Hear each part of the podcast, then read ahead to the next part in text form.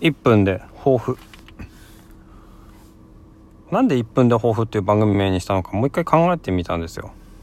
昨日はねあの1分で抱負っていう番組名を変えようかなっていうふうに思ってたっていう話をしたんですよ。ただね抱負っていう名前をなぜ思いついたかっていうのをもう一回ね、まあ、考えてみようかなということです。私が高校の時、まあ、私は合唱部に入ってたんですけども私が入ってた合唱部で、まあ、誕生日が、えー、来た日とについてはあのみんなで「ハッピーバースデー」というをこう合唱で歌うっていうことがあってでそれが終わった後にあの誕生日の人に「抱負は?」っていうふうにみんなこう聞くっていうまあ儀式みたいなのがあったんですね。それが結構心の奥底に残っていてやっぱりこう抱負っていうのを述べるっていうのは、なんか自分の人生をこれからどうしたらいいかっていうのを考えるいい機会なのかなと思った。そのため、